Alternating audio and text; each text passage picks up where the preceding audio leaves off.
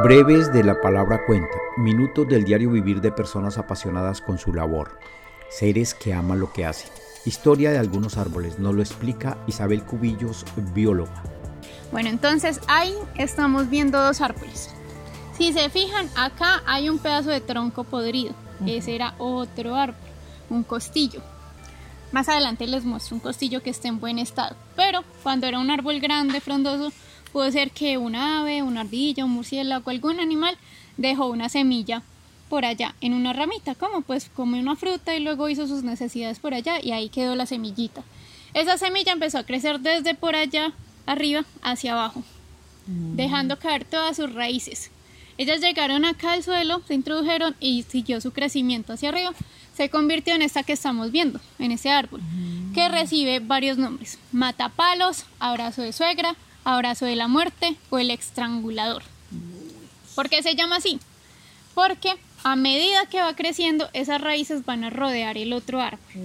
Lo van a aplastar, van a dañar sus tejidos, eh, ya se va a ver afectado, no le va a entrar la misma cantidad de luz solar mm. y las raíces al llegar acá al suelo, pues van a acaparar casi todos los nutrientes. Entonces el otro árbol va a terminar muriendo.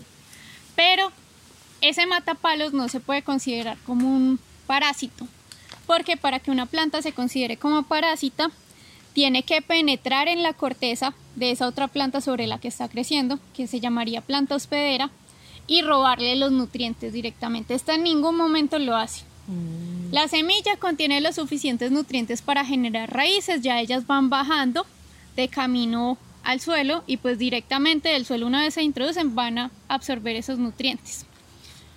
Lo que pasa con ella, pues es lo que les digo, va creciendo alrededor y termina asfixiando a ese otro árbol. Otra cosa es la edad del árbol. No sé qué edad le pongan, qué edad piensen que pueda tener. Eh, Como más de 20 años. Ah, sí, ¿120 años? No, es que hay personas que me dicen, no, ese árbol debe tener 300, 400 años, pero como les dije, el aguacatillo es el más viejo y tiene como 200. Este tiene unos 80 años. ¿Qué es lo que pasó? Eh, como él empezó a crecer desde por allá arriba, pudo absorber más luz solar a diferencia de los que están creciendo por acá abajo. Entonces creció de manera acelerada. Igualmente, todo esto que ha bajado son raíces, raíces aéreas. Si se fijan, el tronco, el tallo empieza por allá bien arriba donde se está uniendo todo. Y de ahí pueden ver la distancia que hay, hasta la copa. No es que sea tanta. el tallo de allá arriba hacia sí. Bueno, ese tipo de crecimiento se llama hemiepifitismo. No sé si en algún momento hayan escuchado de las mm, epífitas, no. pero sí conocemos. Las orquídeas, las bromelias, esas son plantas epífitas. Y han visto que crecen sobre mm. tronquitos, sobre ramitas. O sea, son plantas que necesitan estar ahí más alto para poder tomar más luz solar, pero no van a afectar necesariamente al otro árbol pues algunas veces con las bromelias pasa que crecen tantas en una sola rama que el peso hace que la rama se caiga. Pero pues no es como tal lo que está buscando la planta, ella simplemente necesita estar alto para poder absorber más luz solar. Entonces esas raíces quedan allá, arriba. En cambio en esta sí bajaron y ya se está sosteniendo por sí mismo, entonces se considera una planta hemiepífita.